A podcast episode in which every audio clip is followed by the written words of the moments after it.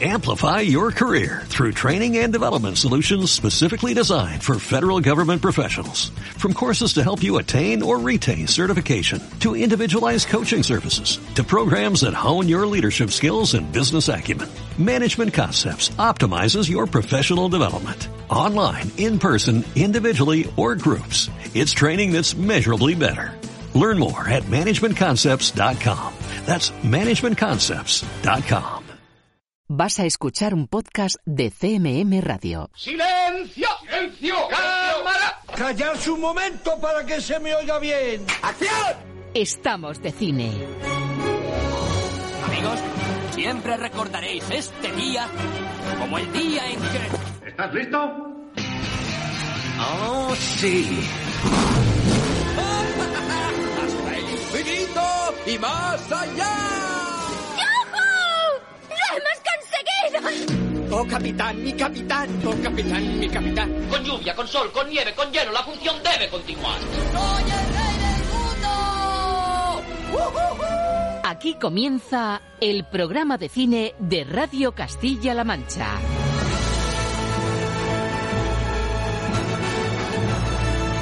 Presenta Roberto Lancha. Señoras y señores, querida audiencia, bienvenidos a este nuevo capítulo de Estamos de Cine que viene a coincidir con la semana de lo que yo llamo los repuntes positivos. Ha subido la bolsa, el empleo, las vacunas que llegan, las personas que ya la tienen, repuntan las temperaturas, sale el sol, repunta Hollywood tras los Oscars y repunta y mucho la actividad en las salas comerciales. Desde este viernes además con lluvia de estrenos que demuestran que el cine se ha venido arriba y ya no quiere mirar atrás. Nadie, Chaos Walking, Crónica de una tormenta y el fotógrafo de Minamata son las novedades de la cartelera que vamos a pasar por un filtro Lucchini que no se olvida de la resaca de esos Oscars. Nuestro crítico Alberto Lucchini del Mundo nos espera en Madrid para contrastar la quiniela que hicimos el sábado pasado y ver si hemos conseguido en efecto el anunciado notable. Chequeo a los pronósticos de Estamos de Cine en el que no faltará la calificación y la pertinente valoración de esa gala tan diferente de los Oscars de Hollywood.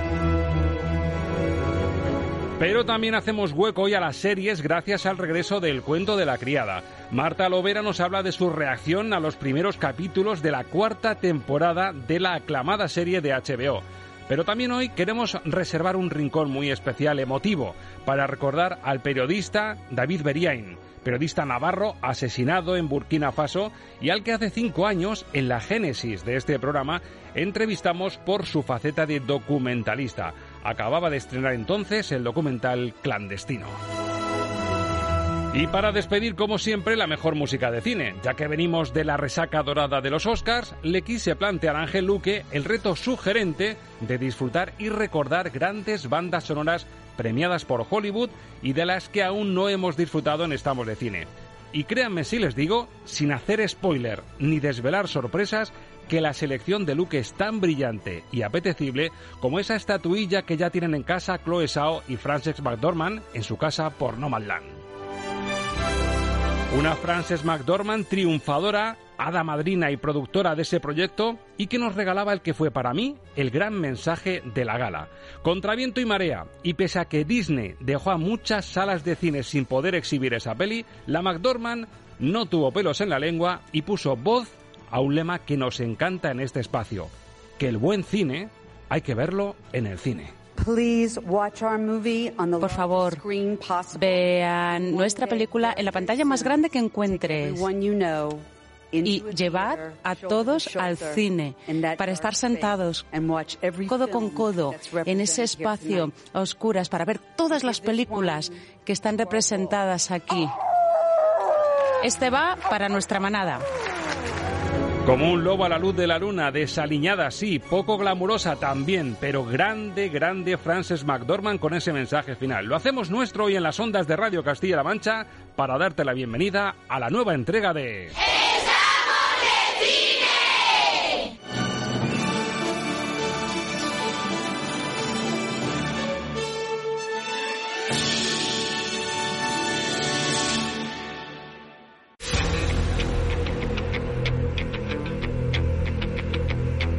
Los estrenos de la semana en el filtro Lucchini.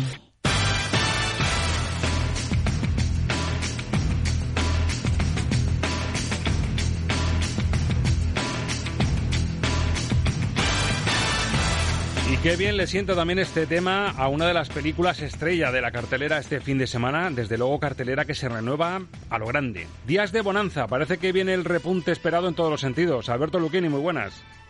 Muy buenas. Menos en contagio, decía yo en la introducción que repunte en todo, la bolsa, el buen tiempo, se acerca el final del estado de alarma, eh, baja el desempleo, con lo cual el cine también yo creo que se sube a la ola y nos regala una cartelera de las de los viejos tiempos, de tiempos de bonanza. Sí, de tiempos de bonanza en cuanto a cantidad, pero, pero ya sabes que no siempre la cantidad y la calidad van, van de la mano. Ya me temía yo la cara B, pero bueno, lo importante es que haya títulos que aunque luego a lo mejor no sean efectivamente pues las pelis que han empujado en los Oscars, que ha sido una además un año atípico por la calidad y por el toque independiente de las pelis que han triunfado, que luego las repasaremos, claro, pero es cierto que por lo menos en cuanto a, a tirón comercial para la gente, para el público, sí que es un cebito eh, de cara a este fin de semana el decir, oye, que, que, vienen cositas ya de las que apetece meterse con las palomitas en el cine. Además hay, hay, mucha variedad porque son, son películas de distintos géneros y sobre todo son películas dirigidas, mmm, varias de ellas, al gran público, al público, lo que tú dices, de las palomitas y de los, y de los centros comerciales, con lo cual,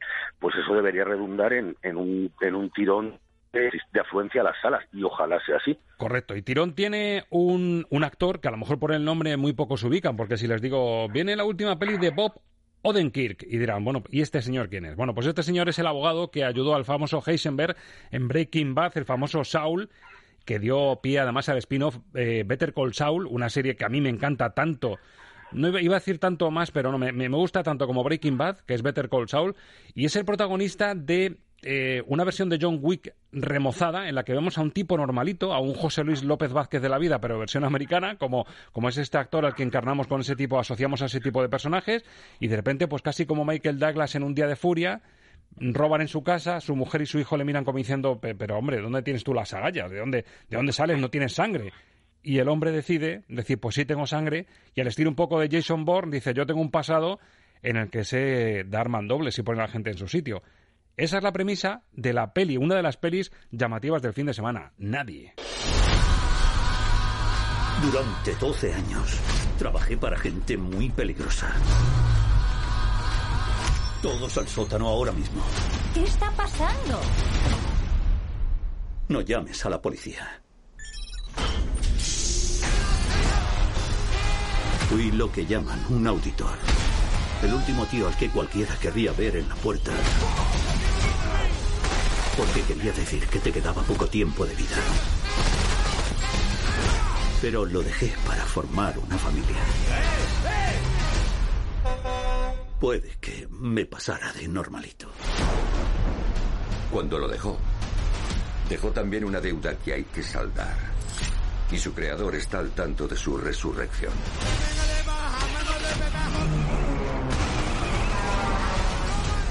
Bueno, pues el señor normalito, que se hace llamar nadie, porque le dicen, pero bueno, ¿y usted quién es? Cuando ya le sientan en la mesa, le, le dice la policía, pero ¿usted de dónde sale? ¿Quién es usted? Y dice, yo soy nadie, que es lo que da título a la película. Yo casi diría, Alberto, que es un subgénero que, que, que, da sus frutos en pantalla, ¿no? Con John Wick ya pasó, pero bueno, Keanu Reeves te lo crees un poco más como, como el ex Matrix, el ex Neo que es capaz de hacer todo eso, pero de, de este tipo de Bob Odenkirk no te esperas que, que de estos mandobles así por las buenas, ¿no? Pues en principio uno no se lo espera. Lo que pasa es que también es verdad que, que la gracia que tiene la película es ese giro del personaje, pero bueno, como ya lo hemos contado todos claro. y, y, está y está puesto hasta en el hasta en el propio tráiler, pues pues no estamos haciendo spoiler a nadie. Y, y, bueno, pues eso lo que tú decías es una la película mmm, es una mezcla de, de, un día de furia con ese personaje que, que es apocado y, y tranquilo y de repente saca la bestia que hay que hay oculta en él y, y se convierte en una especie de de Charles Bronson o, o, Chuck Norris y se dedica a repartir justicia. Tiene mucha, mucha violencia y además eh, es curioso porque mm, utiliza la violencia eh, de una forma que recuerda un poquito un poquito, ¿eh? guardando mucho las distancias a lo que hacía eh, Coppola y Scorsese en los años 70, que es eh, mostrar escenas súper violentas, pero acompañadas por una música tranquila, eh, pausada, casi, mm, casi romántica, con lo que se, se juega mucho al, al contraste y a, y a, provocar el humor negro. Y bueno, pues es una película para los, los, que, los que amen este tipo de, de género bastante violento. Sí, además, si, si conoces ya el personaje de las series que te he dicho, Breaking Bad y de Better Call Saul, como que vas con vas como más con empatía hacia el personaje de, de Bob Odenkirk, que aquí encarna a Hatch Mansell, con lo cual te identificas más con él y dices, hombre, por fin Saúl se, se atreve a, a, dar mandobles. Sí, ya era, ya era hora de que, de que saliera del armario, ¿no? Exactamente. Oye, ¿cómo queda, eh, ¿cómo queda en estrellas? Porque, bueno, ya sabemos que va a ser el enganche comercial, una peli que es una catarsis, te puedes ir con las palomitas y ver como un tipo que ya explota, que habrá mucha gente a punto de explotar con esto de la pandemia y se sentirá identificada, ¿cómo queda sobre cinco? Pues en, en un dos y medio, porque es un pasarratos. Exactamente. Dos y medio para Nobody, Nadie, que es una de las películas con tirón. No la única, porque tenemos también ciencia ficción, otra distopía, en este caso dirigida por Doug Lyman, y tenemos en el reparto a Daisy Ridley, la última rey de los últimos Jedi, a Tom Holland, el último Spider-Man, y al actor al que nosotros le hubiésemos dado el Oscar al mejor actor del año, a Mads Mikkelsen, el protagonista de otra ronda. Aquí le vemos en la película Chaos Walking, un futuro distópico en el que la peculiaridad del entorno que se nos presenta es que lo que piensas se puede ver y se puede escuchar. Se oye muy alto. Lo llaman el ruido.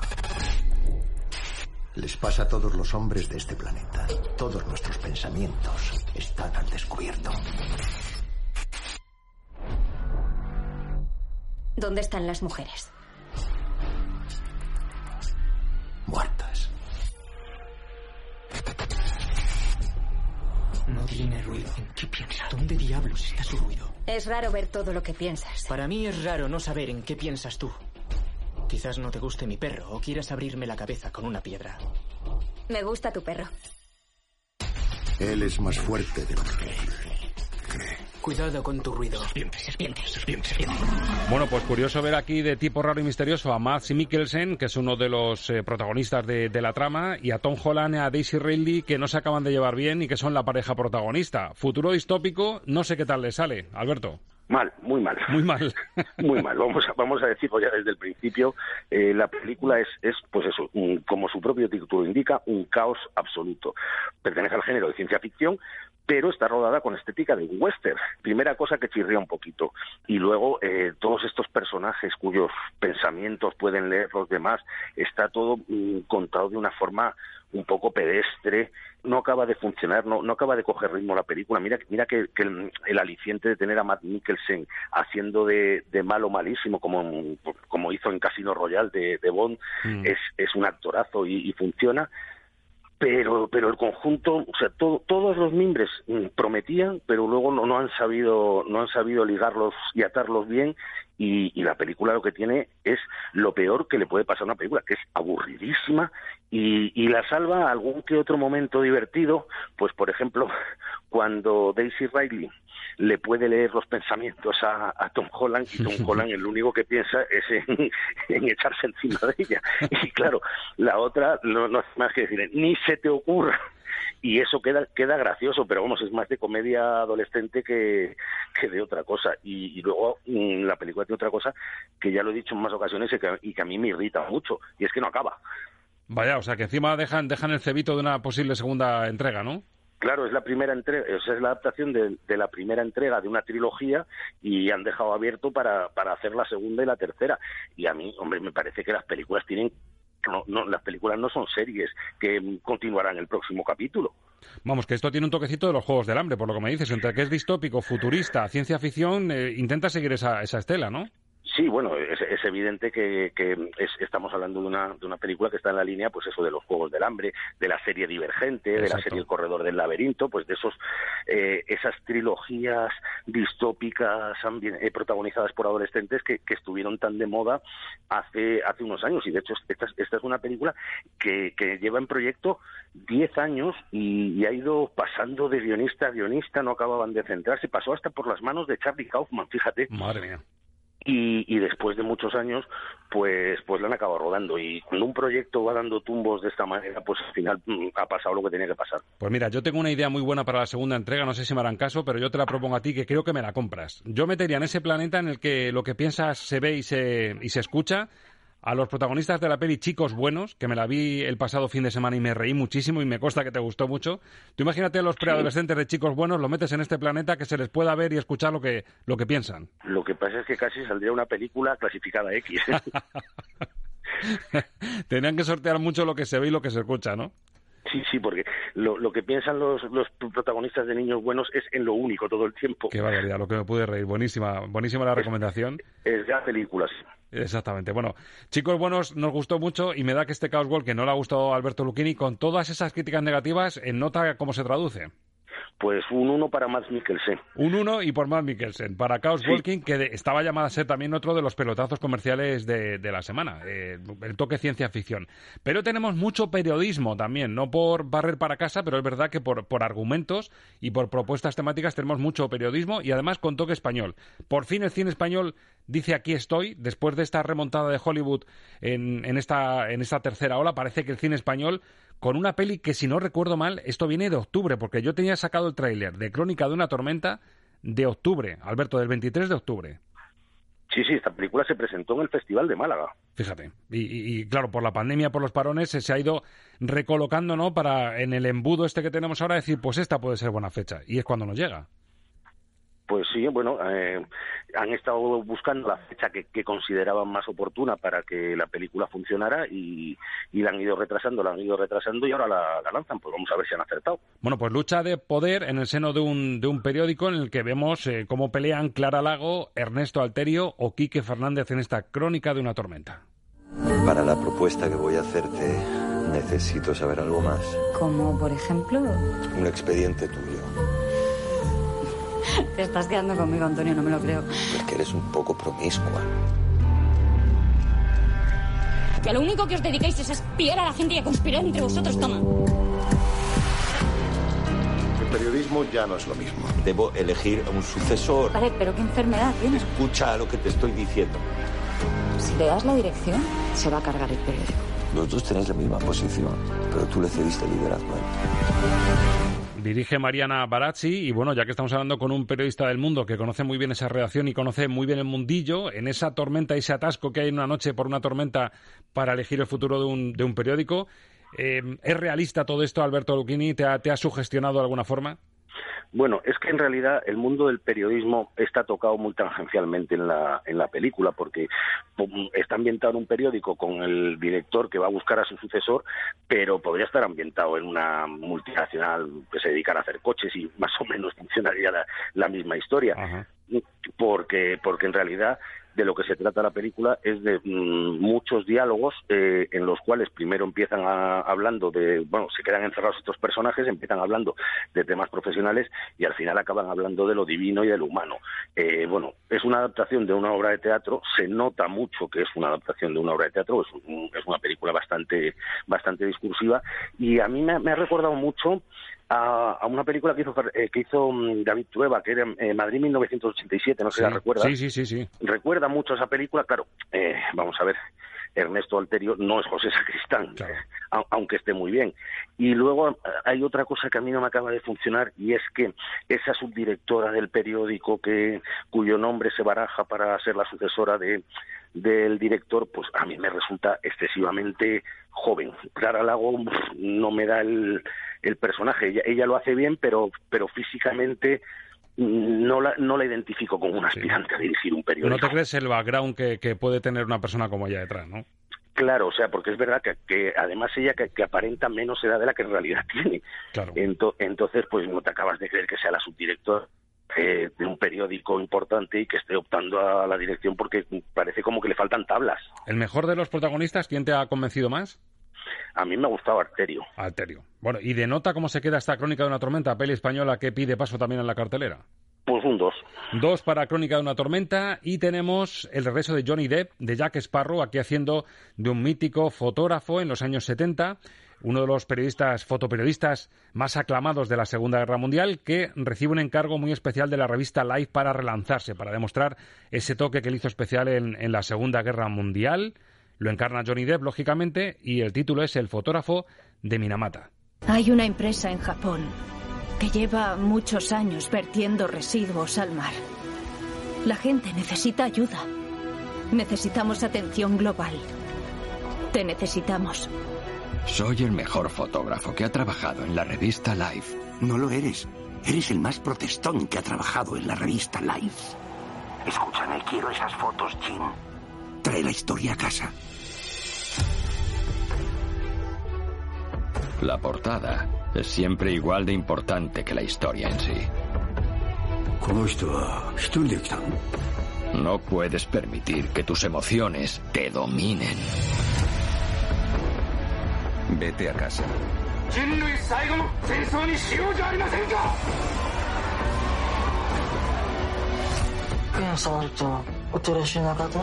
No, ¿por qué?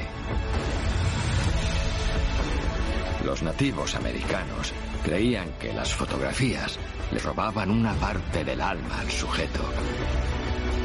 Pero también pueden llevarse un trocito del alma del fotógrafo.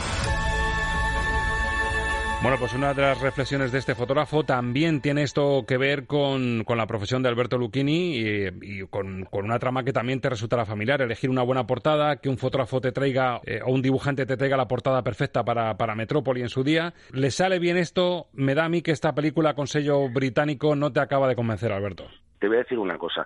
Todos los que pensábamos, yo incluido, que era imposible hacer una interpretación más pasada de rosca y más exuberante y más sobreactuada que la que hizo Johnny Depp en Piratas del Caribe, nos equivocábamos.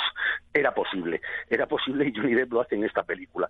Eh, está pasado de rosca hasta, hasta extremos mm, insospechados, haciendo el, este personaje amargado y, y alcohólico bueno, pues le, le, da, el director le debe haber dado libertad y, se lo debe haber pasado muy bien, pero qué barbaridad, qué, qué, pasado está. Y luego, eh, pues es una película muy, muy al estilo, aunque sea británica, muy al estilo Hollywood, porque en lugar de, um, afrontar la investigación periodística, de, de, denunciar la barbaridad que se cometió en, en Japón con los vertidos de mercurio, eh, de hacer una crítica social, lo que acaba contando la película es una historia de autosuperación personal y de redención personal del protagonista y, y la cosa, pues a partir de, de la mitad del metraje, se pone muy pesada.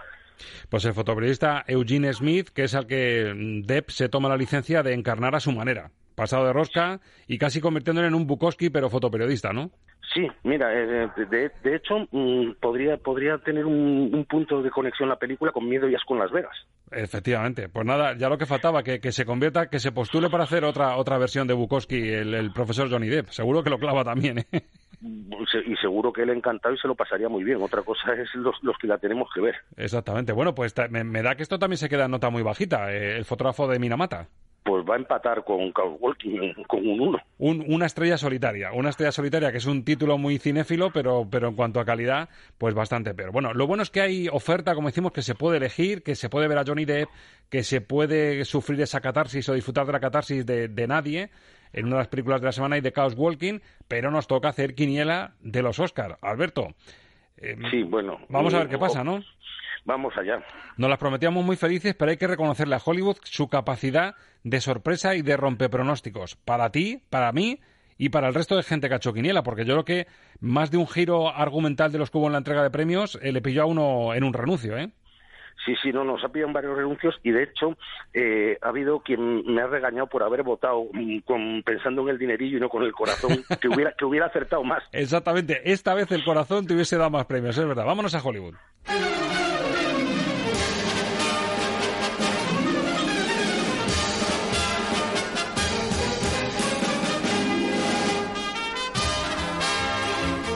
Bueno, pues vamos con los aciertos que estaban cantados, aunque bueno, hay que, hay que atinarlos, porque eh, la mejor película No Mandan estaba más que claro, la dirección para Chloe Sao, si había cierta coherencia entre los miembros de la academia, también estaba cantado para la directora china norteamericana, la mejor actriz para Frances McDormand, también había que adivinarla, porque tenía algún rival serio que en la previa de los Oscar también le había arrebatado el, la estatuilla, mejor película de animación Soul, vamos, que estábamos tocando la diana en casi todo, pero nos fallaron los guiones y en tu caso, y en el mío también, el mejor actor principal, que al final les dio por la vena de Anthony Hopkins, fueron coherentes en realidad, pero claro, siendo Hollywood, eh, con la cuota de negritud que, de la que a veces hablamos por lo de Chadwick Boseman, actor joven fallecido por el cáncer justo después de rodar La Madre del Blues, estaba cantadísimo hasta en los super expertos de Hollywood y ellos también se tuvieron que comer el, patinazo. Ante la ausencia de Matt Mikkelsen entre los nominados, que era el que de verdad tenía que haber ganado, correcto. Pues, pues desde luego la mejor interpretación de todas era la de Anthony Hopkins,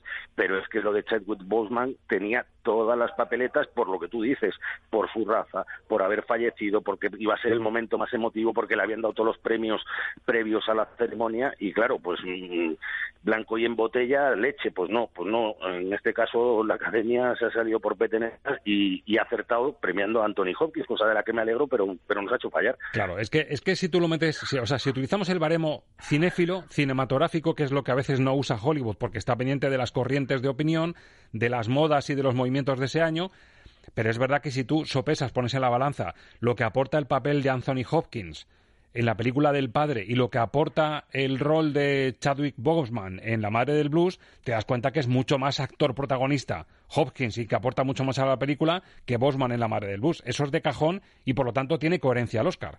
lo que hace Hopkins en, El Padre, a mí me parece que muy pocos actores en la historia están capacitados para conseguir que el espectador se meta en la cabeza de un enfermo de Alzheimer. Correcto, o sea que nos parece justo, pero es verdad que nos despistó a nosotros y yo creo que a un porcentaje muy alto de la gente que hizo quiniela de cara a los Oscars. Por lo tanto, yo creo que comprensible que no diésemos en la diana en esto.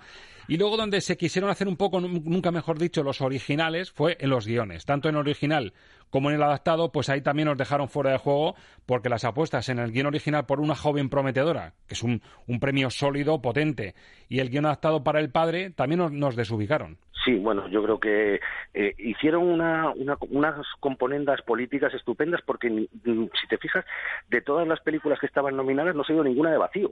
Correcto, yo creo que, el, reparto, el querer repartir un poco la suerte, como hace la lotería, aquí a una joven prometedora que tenía eh, nominaciones en categorías muy potentes, en las más potentes, yo creo que fue como el regalito, ¿no? La guinda de decir, bueno, no te damos los premios gordos, ni actriz, ni película, ni dirección, pero te damos el guion, como, como consolación, ¿no? Sí, de hecho yo ya estoy, estoy notando una cierta tendencia en, los últimos años en, la academia a utilizar los premios de los guiones y a veces los premios de, los actores de reparto como moneda de cambio para decir, bueno, a ti que no te vamos a dar los premios gordos, pero te va a caer la pedrea en estas categorías y lo utilizan mucho en el tema de los guiones, sobre todo.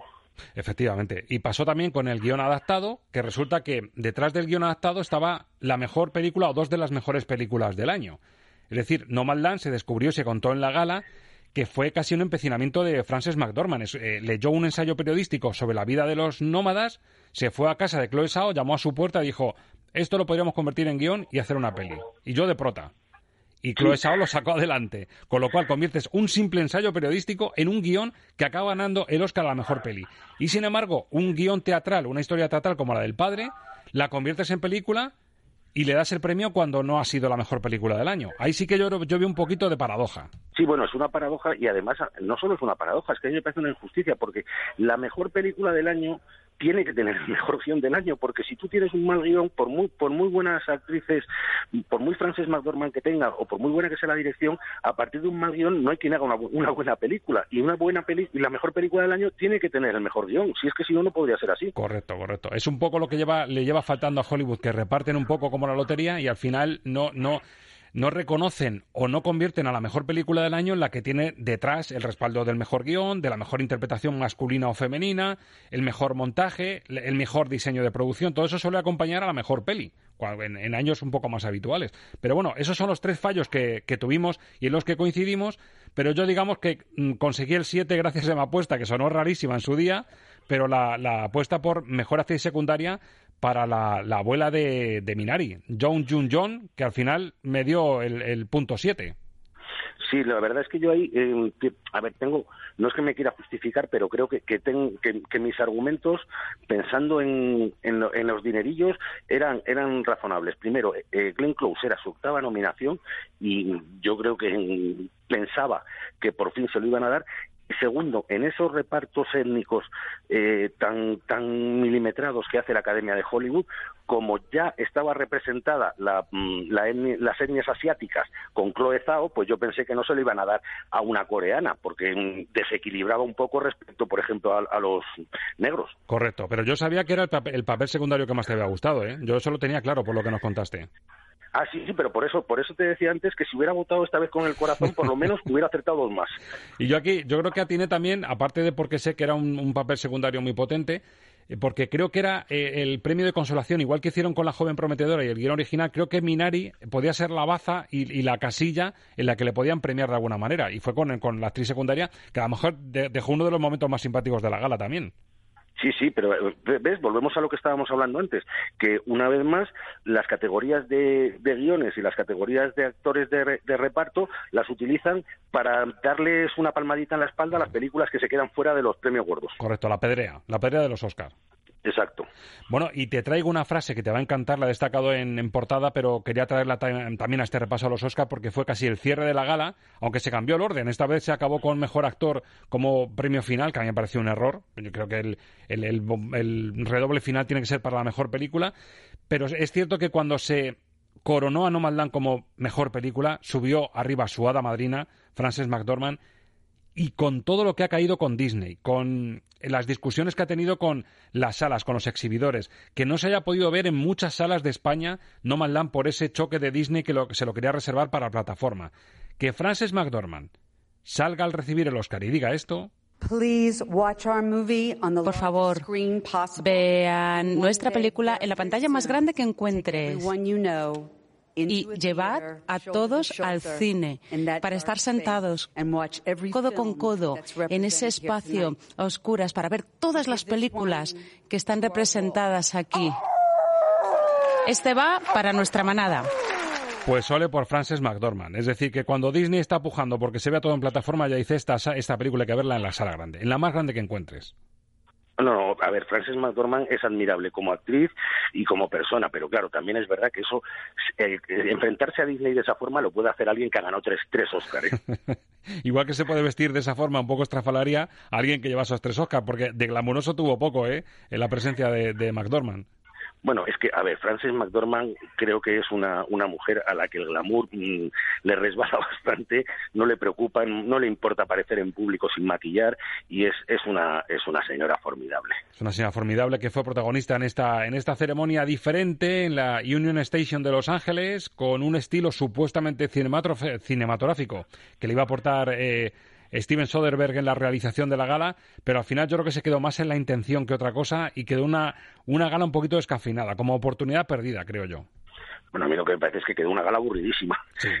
Y, y, debo reconocer que la vi al día siguiente y a cámara rápida. Y se me hizo aburrida. Imagina, no quiero ni imaginar los que la vieron en directo. Muchas horas sin control de tiempo, porque no se acotó las intervenciones de cada cual, con lo cual eso se estiró. Lo que sí, Alberto, por un lado le pongo em, a favor a favor de los Oscar y de lo que se está convirtiendo en Hollywood es que es cierto que lo llamamos la meca del cine y están consiguiendo que Hollywood sea mucho más que el cine americano. Se está universalizando, se está internacionalizando de una manera en la que un surcoreano, un, un, mexicano, es decir, que tiene esa pátina universal y mundial que deberían tener los Oscar, eso lo están consiguiendo, pero por otro lado, en el debe, yo creo que el Star System esa capacidad de glamour, de ver a las grandes estrellas, a los superguapos del momento y a las superbellas del momento, eso se está perdiendo un poquito también, ¿eh? Vamos a ver, para, para ese tema de internacionalización y de buscar la calidad de las películas, ya están los festivales, ya está el Festival de Cannes, que es el que el que tiene que descubrir esas películas.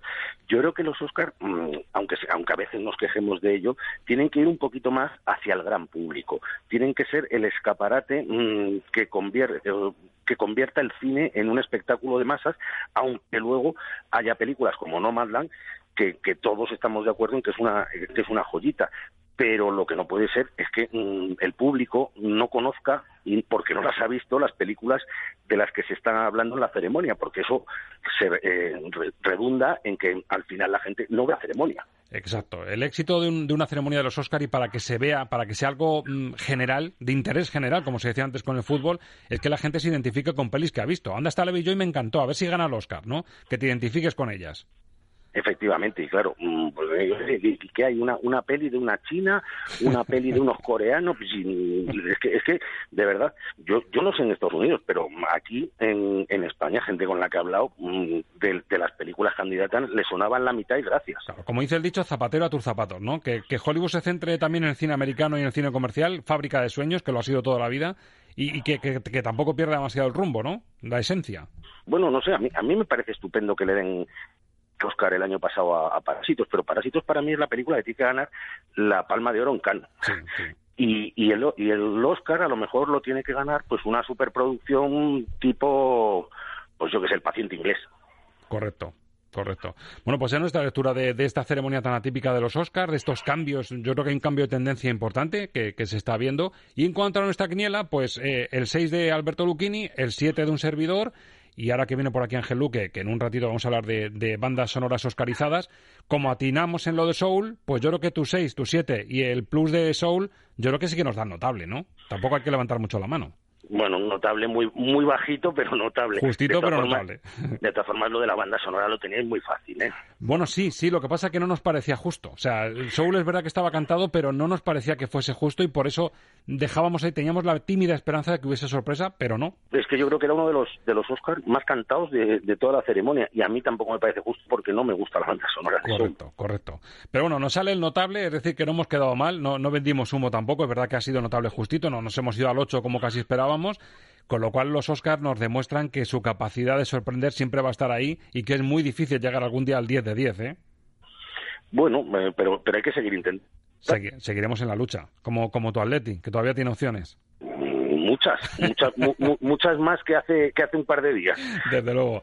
Alberto, lo he disfrutado mucho, hablando de cine y viendo que el cine que coge carrerilla, que coge velocidad de crucero, y aunque no sea con acumulación de estrellas, pero bueno, con velocidad de crucero, sin demasiadas prisas, pero con estrenos y con novedades cada viernes, que es lo que importa. Y como dice Francis McDormand, que todo el mundo vaya al cine. Correcto. Con ese mensaje nos quedamos. Alberto, hasta la semana que viene. Hasta la semana que viene.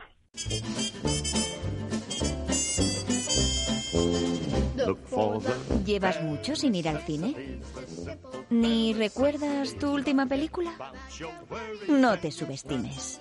En CMM Radio te hacemos recordar cuánto te gustaba estar de cine. Estamos de radio. Estamos de cine. Le seguimos sumando minutos a este Estamos de Cine y pasamos ahora de la pantalla grande, siempre recomendable, a otra también recomendable que tenemos en casa, la pantalla pequeña. Nos va a hablar Marta Lovera en Season 1 del regreso del cuento de la criada y Sira Capel que llega con las novedades de esta semana en CMM Play. Season 1. Series de cine con Marta Lovera. Hola Roberto, hoy toca hablar del regreso de una serie que tuvo que hacer parón por culpa de la pandemia, El cuento de la criada. Ya se ha estrenado su cuarta temporada, nada más y nada menos que con tres capítulos del tirón. Recordemos que esto no es una serie de Netflix que la lanzan entera en un día, suele ser emisión semanal. Y bueno, a mí me ha dado tiempo a ver los dos primeros y aunque empiezan con un ritmo pausado, como es habitual en la serie, ya ponen las cartas sobre la mesa. Busco a June Osborne. Está mejor sin ella.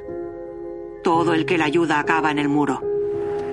Lleva eludiendo a sus soldados 19 días. Encuéntrenla y tráiganla ante mí.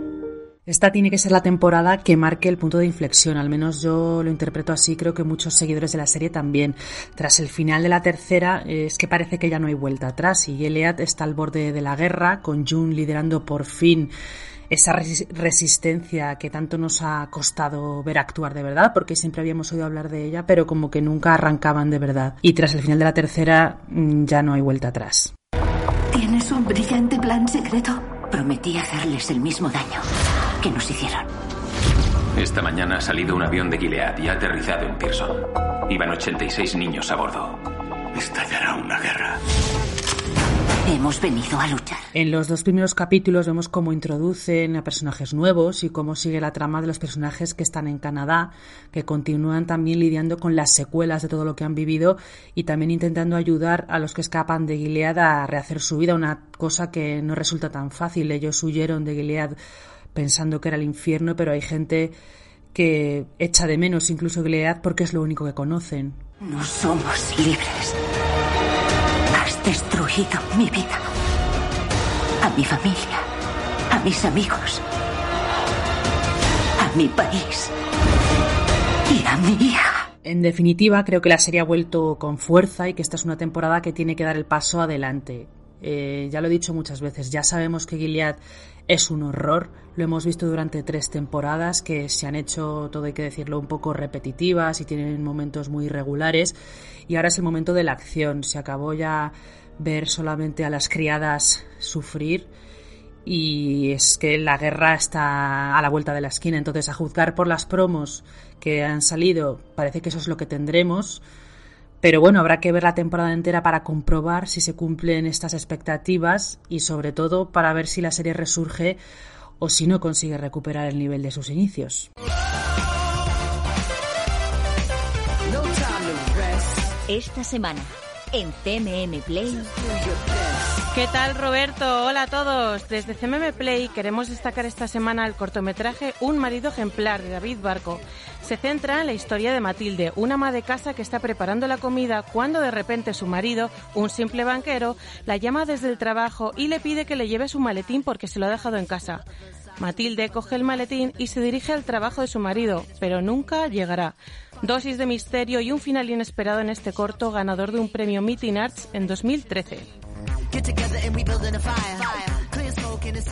Las series forman parte también de nuestra nueva oferta semanal. Como siempre, subimos dos nuevos capítulos de Llama a la comadrona, que se pone más emocionante que nunca.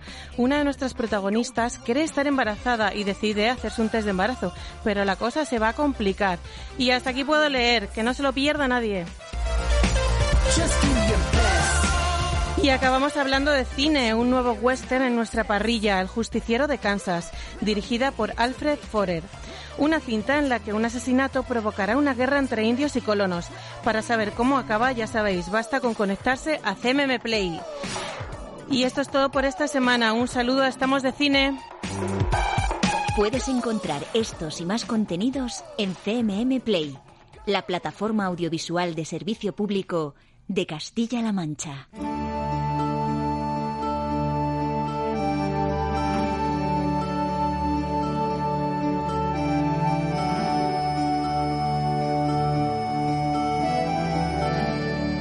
Este tema emblemático que escuchan, norteño, lleva por título The Lady of Salot. Lo canta Lorena McKennitt. Es la canción, la música con la que se cerraba una película muy especial del año 92 de Jean-Claude Losson, Léolo, la película preferida de un periodista y documentalista que nos ha dejado recientemente asesinado en Burkina Faso, David Beriain.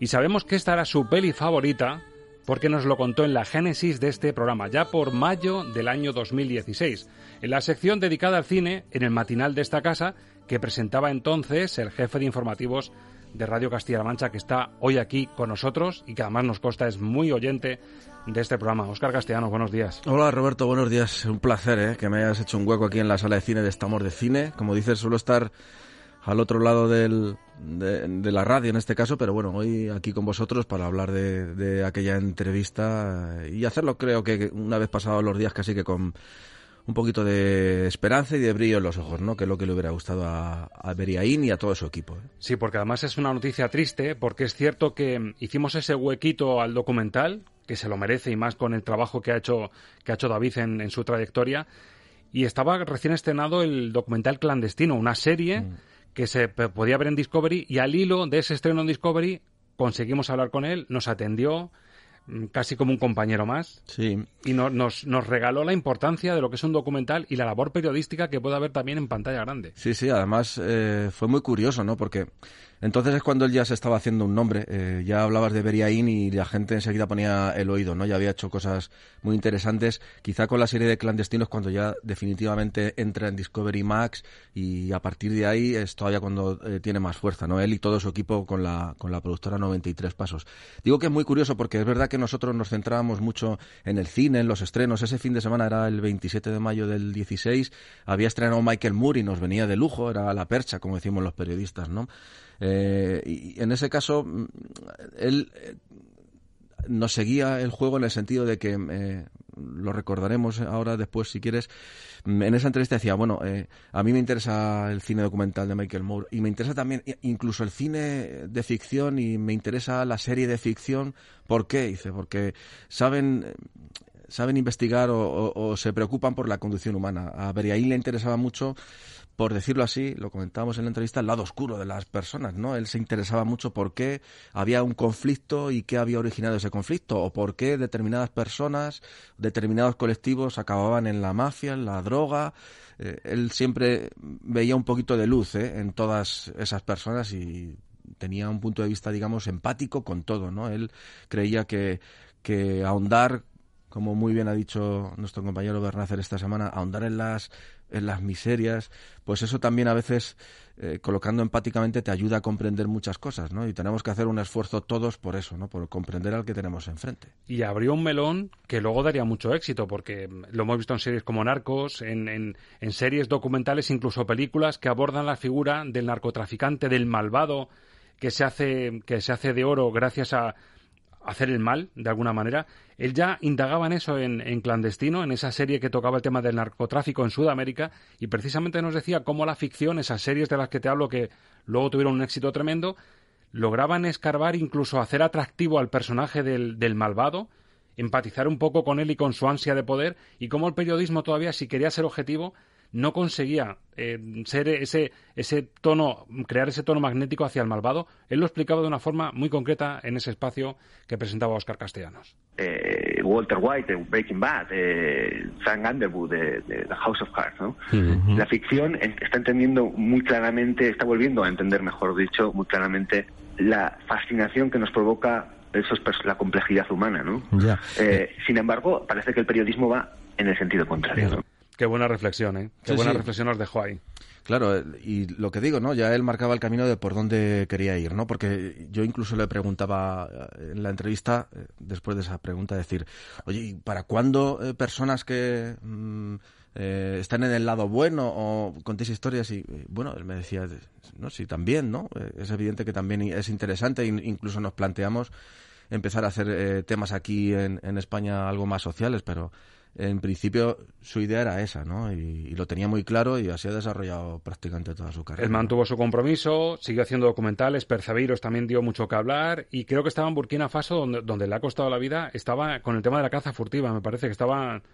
Sí, sí. Indagando en el tema de la caza furtiva. Bueno, es que de hecho en esta entrevista eh, eh, ya nos adelanta, este tema ya le interesaba, estamos hablando del 2016. Bueno, en un momento de la entrevista y con, Fernando Ureña, que es su mano derecha, que es el, guionista de muchos de sus documentales, él ya nos habla eh, de, en una pregunta de cómo es el proceso, en el sentido yo, les pregunto cómo conseguir que en un momento dado esa persona diga lo que, lo que quieres, no sé si tenéis muchas tomas falsas, al final lo, lo diriges, lo reconduces y, hablaban un poco y ponía un ejemplo de eso, ¿no? Decía, no, no, eh, mira, hace, hemos recibido material, estamos también recibiendo material, en este caso no era Burkina Faso, pero también era un país africano y estaban sobre ese tema y decía que, que, lo primero que hacen es recopilar todo, todo el material que tienen audiovisual y demás y luego ya preparan el guion, pero en base a lo que han recibido, eh, luego ya seleccionan, no, no apuntan, eh, digamos, y luego disparan, ¿no? Esto yo creo que, bueno, él ya lo tenía en mente y por desgracia, precisamente este tema es el que le ha traído la, muerte. Él lo tenía en el foco ya y efectivamente por contarnos la verdad y mostrarnos una realidad tal como era, que era su gran objetivo como gran periodista, es lo que le ha costado la vida.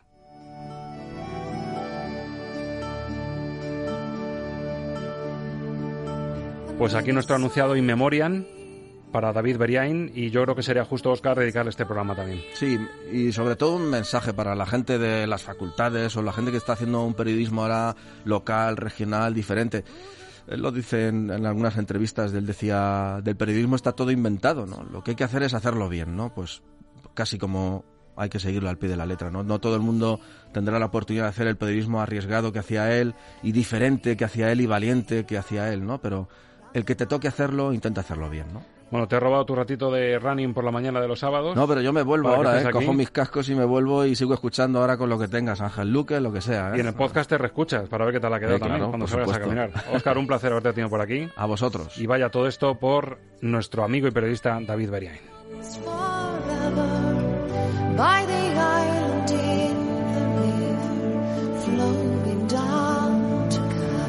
Estás escuchando el programa de cine de Radio Castilla-La Mancha, CMM Radio.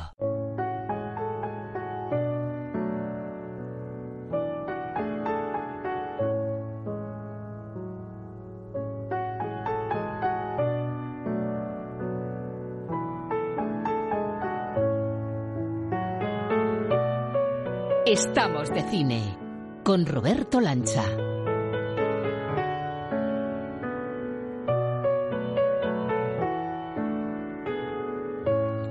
Y con Ángel Luque, a esta hora y en este momento. Ángel, muy buenas. Muy buenas, Roberto. ¿Cómo sabíamos ya en 2017 que esto que suena de fondo, este La La Land, estábamos viviendo un momento histórico y que iban a pasar muchos años, como está ocurriendo, hasta que volviésemos a disfrutar de una joya así de las bandas sonoras? Pues me temo que van a pasar mucho más a lo mejor de los que esperábamos, ¿eh? O sea, yo seguro estoy escuchando ahora mismo. No lo sé, ojalá me equivoque, evidentemente, porque eso va en beneficio de todos. Pero según lo escucho, eh, yo creo que nos vamos a encontrar eh, en un tiempo todavía lejano con una banda sonora parecida a esta y que estuviera tan claro que iba a ganar.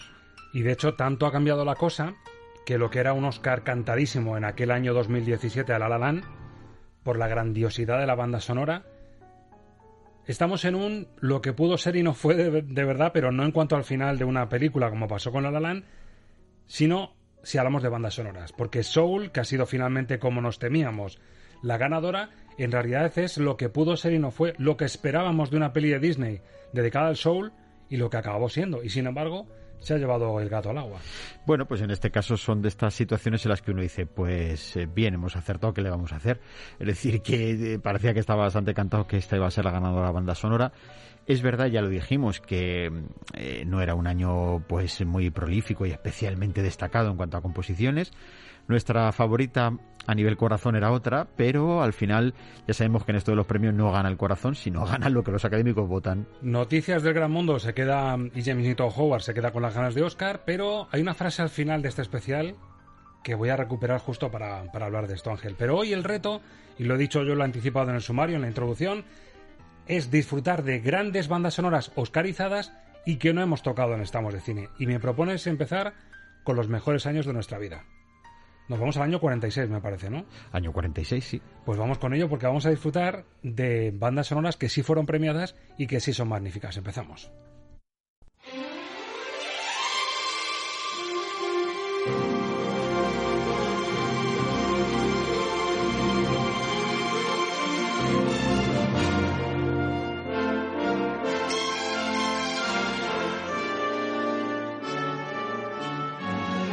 Lo que ves es lo que oyes. Música para soñar cine con Ángel Luque.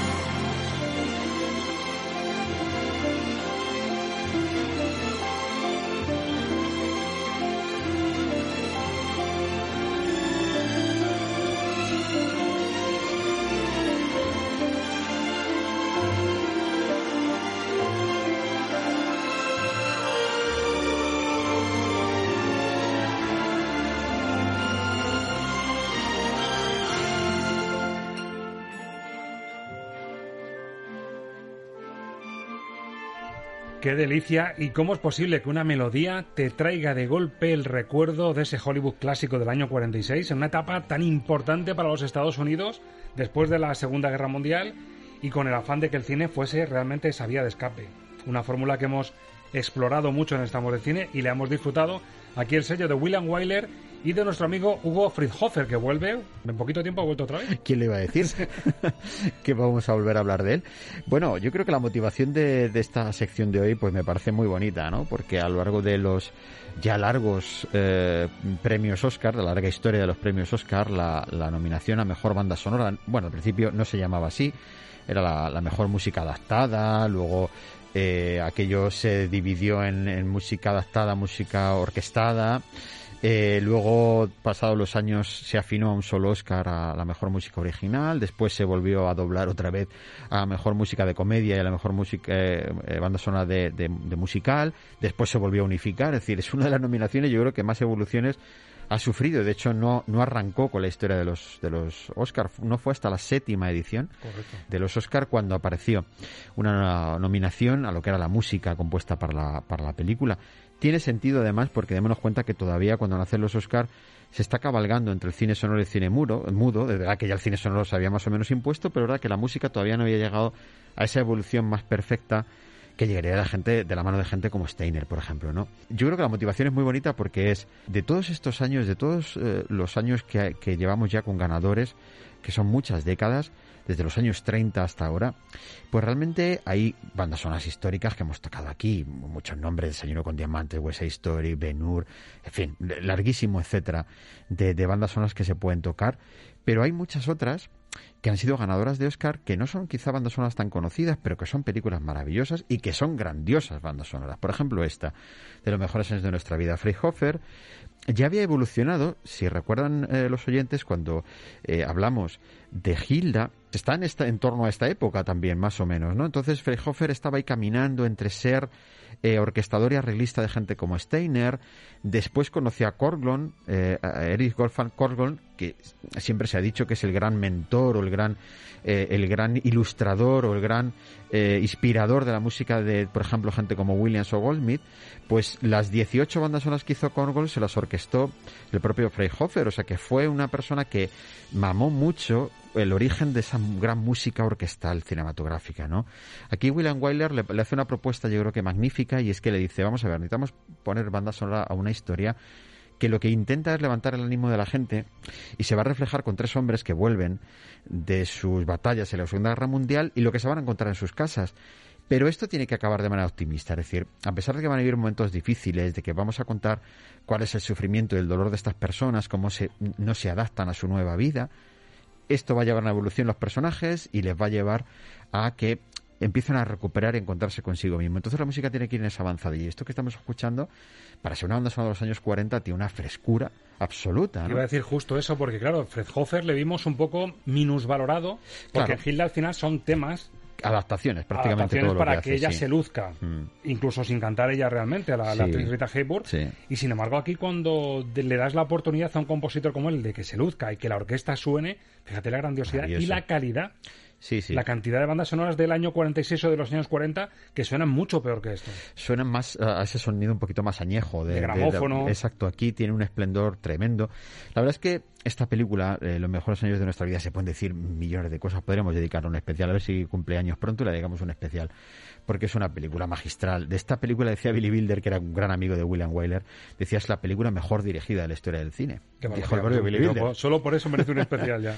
eso lo decía Billy Wilder, ¿no? que era muy amigo de Wyler y que los dos siempre decían que Ernest Lubitsch había sido su gran, su gran inspirador y que ellos intentaban reflejar lo que Lubitsch quería llevar al cine, lo intentaron reflejar en sus películas. Y yo creo que esta es una muestra de eso, precisamente. ¿No? 170 minutos de película. ¿eh? y además es curioso porque el argumento que tú decías, esos soldados que vuelven de la Segunda Guerra Mundial y que no acaban de ser mm, del todo bien tratados por la propia sociedad americana que les mm. envió a la guerra, recuerda a lo que pasó mucho tiempo después y que ha generado en tantas películas, que es el regreso del Vietnam. Desde el propio Rambo, nacido el 4 de julio, soldados que vuelven de dar su vida incluso y dejar su, su equilibrio mental y que sin embargo luego son maltratados por la sociedad americana. Lo que pasa es que aquí tiene la pátina esa dulce. Sí para levantar un poco el ánimo de la, de la, gente y de la sociedad después de una guerra mundial. Sí, de ese Hollywood que intentaba también idealizar un poco todo, en cierta medida, aunque bueno, si te das cuenta, esas películas del Vietnam son muy posteriores a la historia de Vietnam. Esto es prácticamente in situ, está pasando casi a la vez el hecho real, prácticamente, ¿no? casi roza la propaganda de posguerra. Eso es, es que prácticamente es un documental que está sucediendo en el momento porque mucha gente se sentiría identificada, ¿no? Con lo cual es atrevida en ese sentido. Fíjate, Freyhofer mucho tiempo después eh, diría que él mm, se sintió un poco engañado por el mundo de Hollywood y lo dejaría porque decía que que verdaderamente pues muchos de estos proyectos que los había cogido con mucha ilusión, al final eh, él se dio cuenta que no terminaban de, admirar o de, o de encontrar realmente la calidad musical, ¿no? Y ahora uno lo escucha años después y dices, es que verdaderamente eso tiene un nivel altísimo musicalmente hablando y seguramente que poco lo valorarían, ¿no? Aunque hemos empezado, hemos empezado de una forma muy poderosa con, con el sabor clásico de mejor Hollywood haciendo música para cine y damos un salto ahora, estamos en el año 55 con una película que a muchos oyentes, incluso me puedo incluir hasta que revisé un poco la historia, el director y, un poco el background que tiene esta película, muy pocos recordarán. Lo mm. primero porque tenemos una de esas traducciones de la época. El título original es Love is a Many Splendor Thing, el amor es una cosa esplendorosa, y en el traductor cinéfilo de la época se llamó La colina del adiós. Exactamente. Sí, no coincide ni una palabra. No, era un diccionario de la época. pues seguramente porque en el momento se pensó que ese título quizá quedaba demasiado directo, demasiado eh, contextualizado, quizá en incluso un tema casi erótico, ¿no? Entonces, bueno, bueno, esto, La colina del adiós, queda y, fenomenal. Dios. Bueno, dirigida por Henry King. Yo tengo un buen amigo de infancia que se llama Enrique y le decía broma Enriquín, pero Henry King, como jugando con las palabras, bueno, pues la dirige Henry King sí. y en, en la composición el gran Alfred Newman. A lo tonto con estos especiales y estas vueltas que le damos a cómo analizar música y disfrutar música de cine, al final estamos haciendo las paces con Alfred Newman, ¿eh? No, no, claro, sí, sí. Bueno, yo es que las paces con él las tengo hechas desde muchísimo tiempo. En antena. Alfred Newman es un grandioso, grandiosísimo, ya lo hemos dicho aquí muchas veces y le vemos en tantísimos proyectos en los que ha aparecido. Es verdad que Alfred Newman en esta banda sonora se lleva el Oscar uno de los nueve Oscar que Óscares, a mí me gusta decir lo, de, Pumares, uno de los nueve Óscares que ganó. Eh, y, pero, pero realmente lo que vamos a escuchar es la, la, versión orquestal del famoso tema del amor es algo esplendoroso que hizo Sammy Finn, que, que realmente eh, él lo que hizo fue darle el cuerpo orquestal, porque era una canción que también estuvo nominada la canción eh, vocal en el apartado de mejor canción original. Eh, y él lo que hizo fue darle la orquestación, darle este formato de gran cine, de gran sonoridad cinematográfica, pero no es solo suyo el mérito de este tema. El resto de la banda sonora sí es totalmente eh, original de Newman. Vamos a ver el resultado del arreglo y de la adaptación del gran Alfred Newman para El amor es algo muy esplendoroso.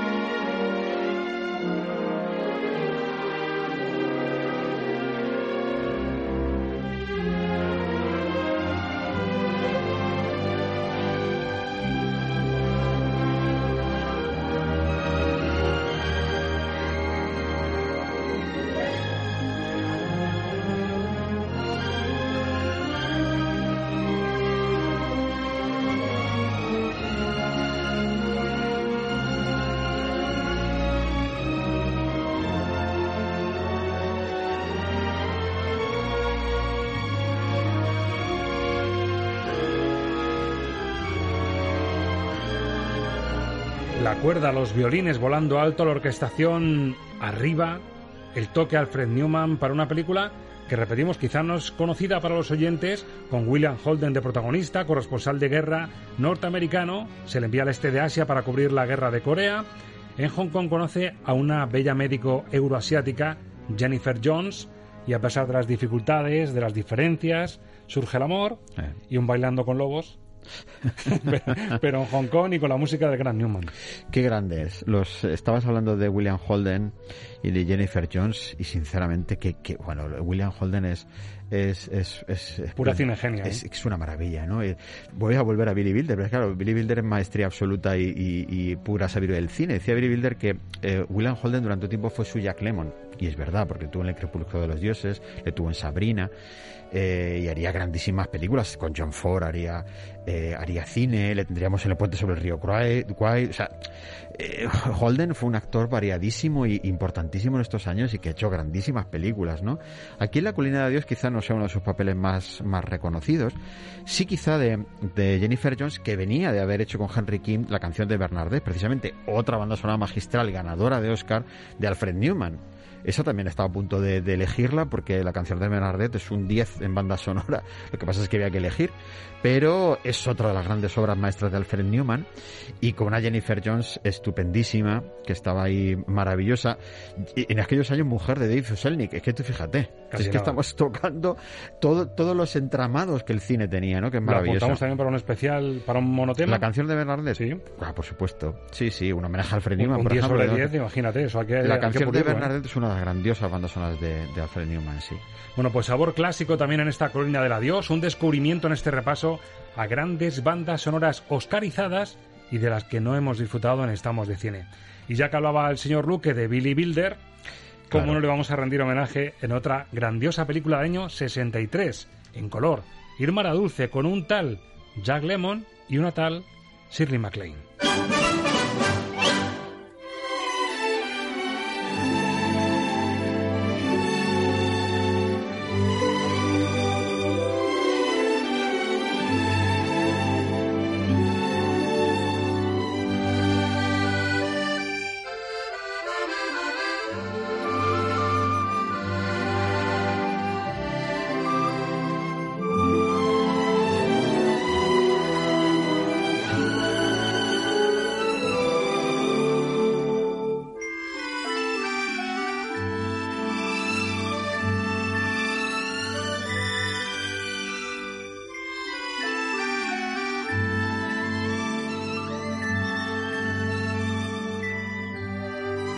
Pues música, como decimos a veces, para ponerse de fondo en un día de esos grises que te levantas regular. Y con esto a ver quién no levanta Sí. el ánimo.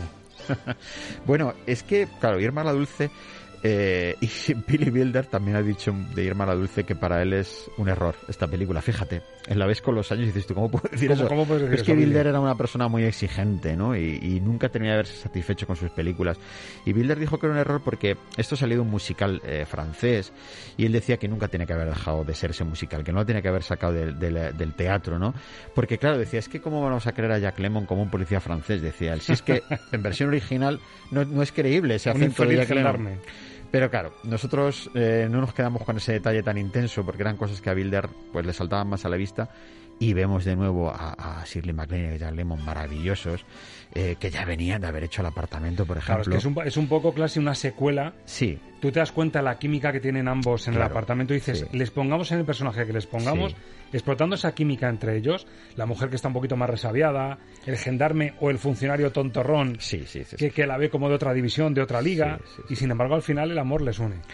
A mí es que me gusta mucho Irma la Dulce, a pesar de lo que dijera el propio Billy Wilder de la película. Me parece que verlos a los dos es un disfrute. Es una historia tan original, además. Es un poco una película un poco surrealista en muchos sentidos. Es una película un poco increíble.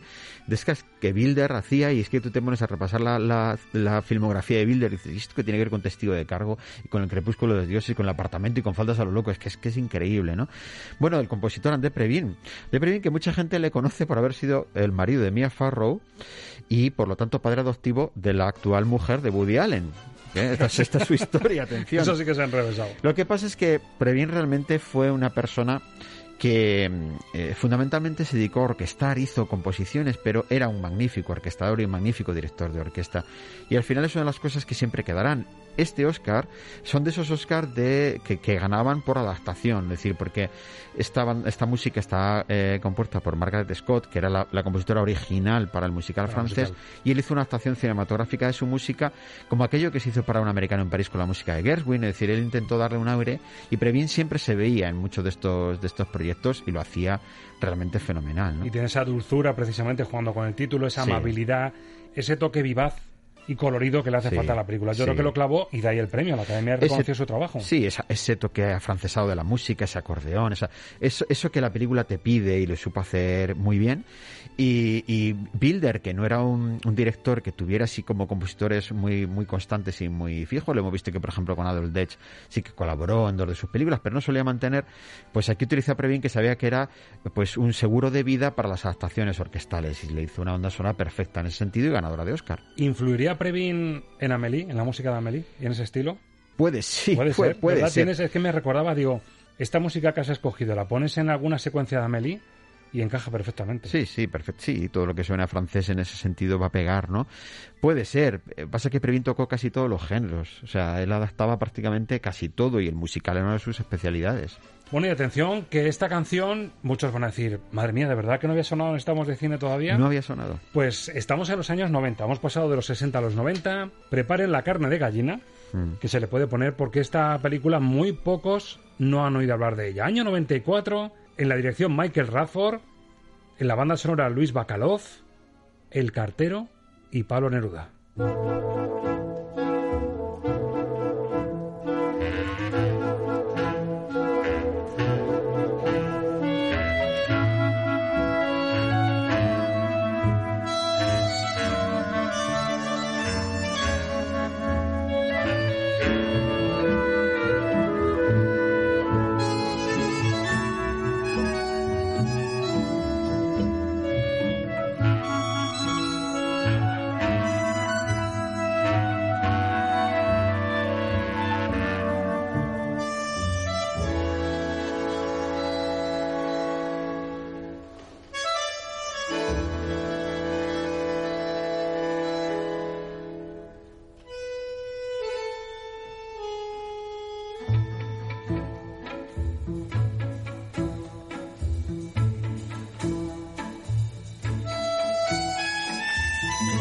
Canciones en las que me quedaría a vivir.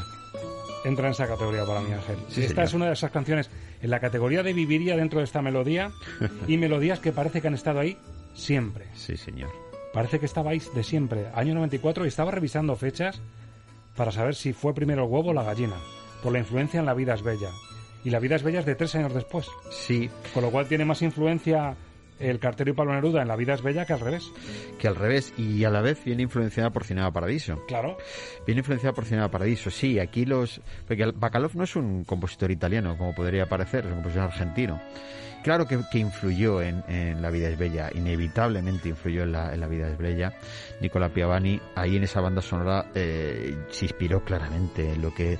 Porque es verdad que la sonoridad de la banda sonora de, de Cartero y Pablo Neruda eh, no es tanto este sonido, fíjate. O sea, luego escuchar la banda sonora entera y este es el tema más emblemático, más significativo. Y que se ha usado muchísimo. Que se ha usado muchísimo y que, eh, y que ha sido un emblema de la banda sonora. Pero Bacalov tiene una banda sonora muy, muy, muy variada, con, de una musicalidad muy agradable. Es una banda sonora maravillosa para escuchar en cualquier momento. Y precisamente yo creo que el Oscar le vino por esa, por esa variedad que tiene dentro de la, de la propia banda sonora. Pero es verdad que quedó emblemática por este tema fundamentalmente y por cómo influyó efectivamente la vida es bella y por cómo ese arranque, ese inicio, esa, esta, esta cadencia que estamos escuchando ahora mismo, esto suena a Cinema Paradiso completamente. Y es que Bacalov eh, siempre reconoció y siempre dijo que una de sus mayores inspiraciones como compositor en toda su vida siempre había sido Morricone y que por lo tanto en cierta medida no pudo evitar en algunas de las escenas del cartel y Pablo Neruda, que también podrían recordar a Cinema Paradiso, acordarse de Morricone y homenajearle un poquito, ¿no? Ese cartero sencillo que conoce nada menos que al poeta chileno Pablo Neruda. Además, yo creo que la historia es que enamoró a todo el mundo. Sí. Tuvo el efecto de La vida es bella, que tendría después, tres años después, que es la típica película extranjera que al final va conquistando a todo el mundo y que se hizo con el Oscar también. Sí, y que hizo, que todo el mundo leyera poemas de Pablo Neruda. La gente que no había leído a Pablo Neruda nunca. Con lo cual tuvo un efecto doblemente positivo la película. Hombre, desde luego cuando el cine nos ayuda a reconocer y a conocer personajes de otra manera, y eso es una cosa que a mí me parece maravillosa dentro del cine, es decir, eh, cuántos personajes, cuántas historias, cuántos grandes hemos conocido gracias al cine. Nos hemos acercado a ellos y a su literatura, por ejemplo, a sus composiciones y, y a su vida gracias a cómo el cine es capaz de llevar. Es una película que no pretende ser una biografía, eh, no, es un biopic de, de, Pablo Neruda, sino es una historia recreada en la vida de Pablo Neruda, introduciendo un elemento que es el del cartero, recreando pues, pues eh, un poco los últimos años de su vida y una, y una época concreta. ¿no? Pues toque mediterráneo también este repaso y bien que lo estamos disfrutando. Y el cierre que nos propone Angeluque, que se puede decir tan lejos, tan cerca, porque es una peli de 2013, culpable además con su éxito de que Interestelar solo un año después mm, no llegase a las cotas que a lo mejor se merecía como película, pero lo cierto es que Gravity de Alfonso Cuarón, con música de Steven Price, sí tuvo reconocimiento en la banda sonora. A lo mejor hablamos de películas de Hans Zimmer y mucha gente recuerda el marchamo que tenían, la potencia que tenían, pero habrá muchos oyentes que digan, yo es que ahora mismo a Gravity no le pongo música. Fue buena, fue mala.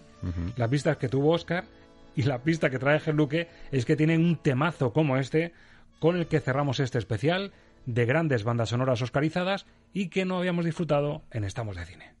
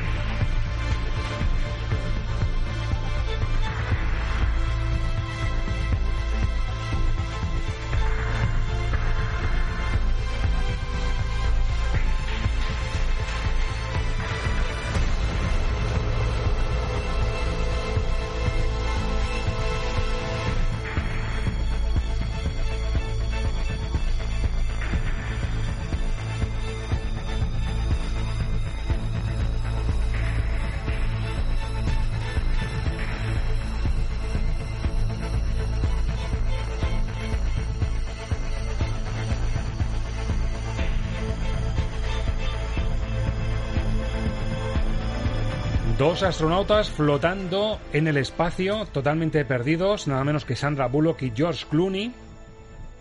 Y en principio no recuerda Gravity, le recuerda pues la cadencia que tiene esa película de ciencia ficción, pero que roza también un poco con, con la metafísica, por lo que te hace plantearte suspendido en el espacio.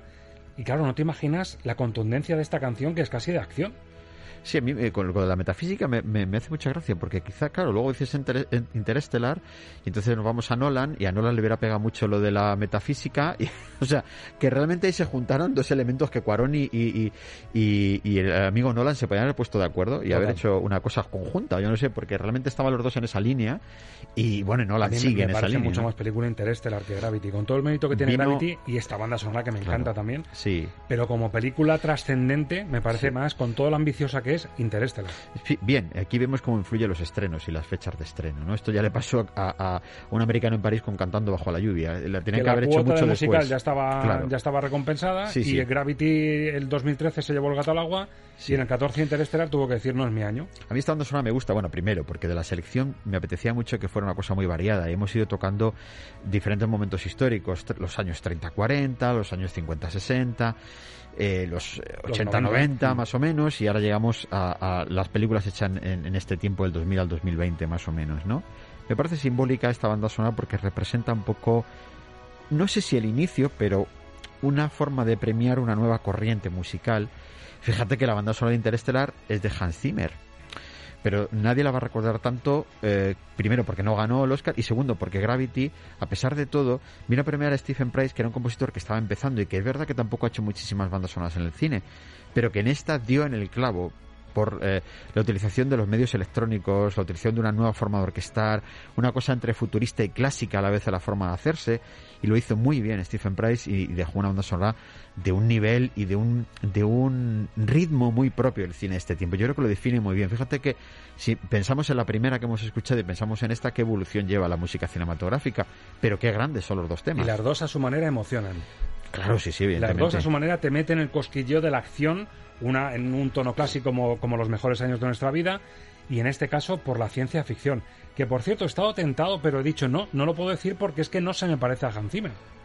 Es un toque de, de, música para ciencia ficción con un marchamo potente con, que te viene arriba, pero no tiene la contundencia, la percusión, a lo mejor la seña de identidad de un Hans Zimmer. Tiene su propio estilo. No, y precisamente si la comparamos con Interstellar, que es la mejor forma de verlo, veremos que cuando suena Interstellar no, tiene, no se parece a esto. Es muy diferente. Bueno, pues es la evolución, así la hemos disfrutado. Y te hablaba yo de una frase que había reservado de Alfonso Cuarón, hablando precisamente, ya que estamos en resaca de Oscar, de los premios. Y creo que te va a gustar, Luque. Pues venga. Creo que te va a gustar. Seguro que Viviendo lo que hemos vivido en los últimos años, pues le entrevistaron a Alfonso Cuarón, además tuvo que ser al hilo de Gravity. Dice, mi actitud ante los premios es clara. Reconoce que el que premien o no premien a tu película no la hace más bella o más perfecta. Las virtudes y los defectos de ella van a ser igual tengas premio o no. Claro, evidentemente. Al final la belleza está ahí. Yo lo que sí le diría a Alfonso Cuarón, y lo que sí es un hecho, y yo creo que es lo que justifica el interés mediático que tienen los premios es que sí puede arrastrar a más gente a que la vean. Sí. Ponerle el sellito, la, denominación de origen, la DO, de decir esta tuvo un Oscar, tuvo cinco, tuvo seis, es que la va a ver más gente. Yo creo que eso sí es un premio especial. La va a ver más gente. Eh, es verdad que luego los premios, pasados los años, se van transformando en otra cosa. ¿Cuántas ganadoras de película, al Oscar, la mejor película, pues son grandes desconocidas ahora mismo para el público en general? ¿Y cuántas películas que no han ganado eh, el Oscar, incluso no estuvieron nominadas, forman parte de la historia del, del cine?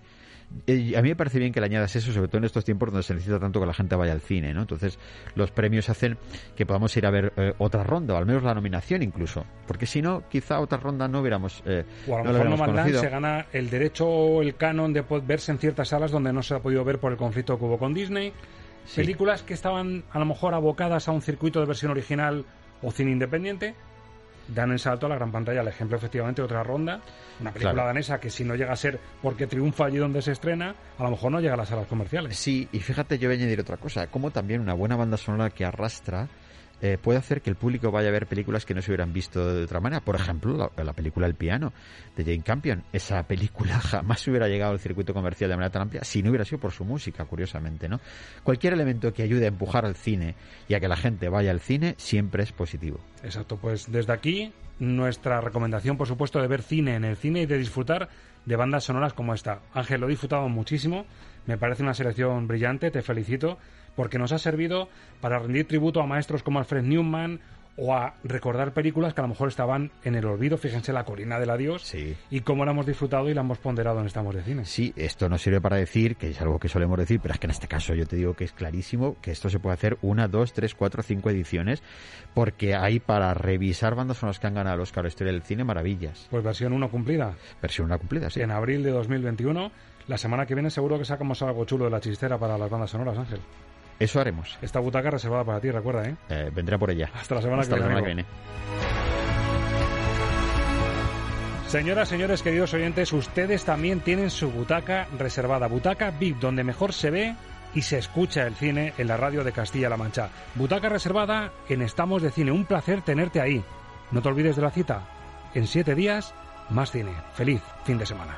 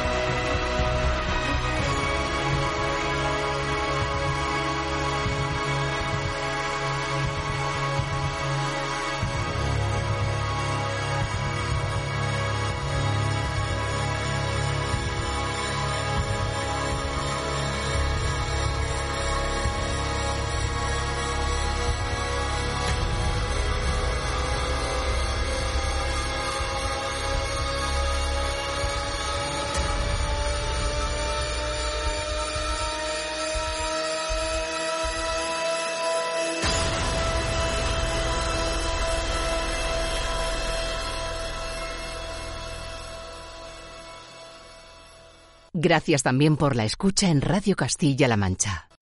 Amplify your career through training and development solutions specifically designed for federal government professionals. From courses to help you attain or retain certification, to individualized coaching services, to programs that hone your leadership skills and business acumen, Management Concepts optimizes your professional development. Online, in person, individually, or groups, it's training that's measurably better. Learn more at managementconcepts.com. That's managementconcepts.com.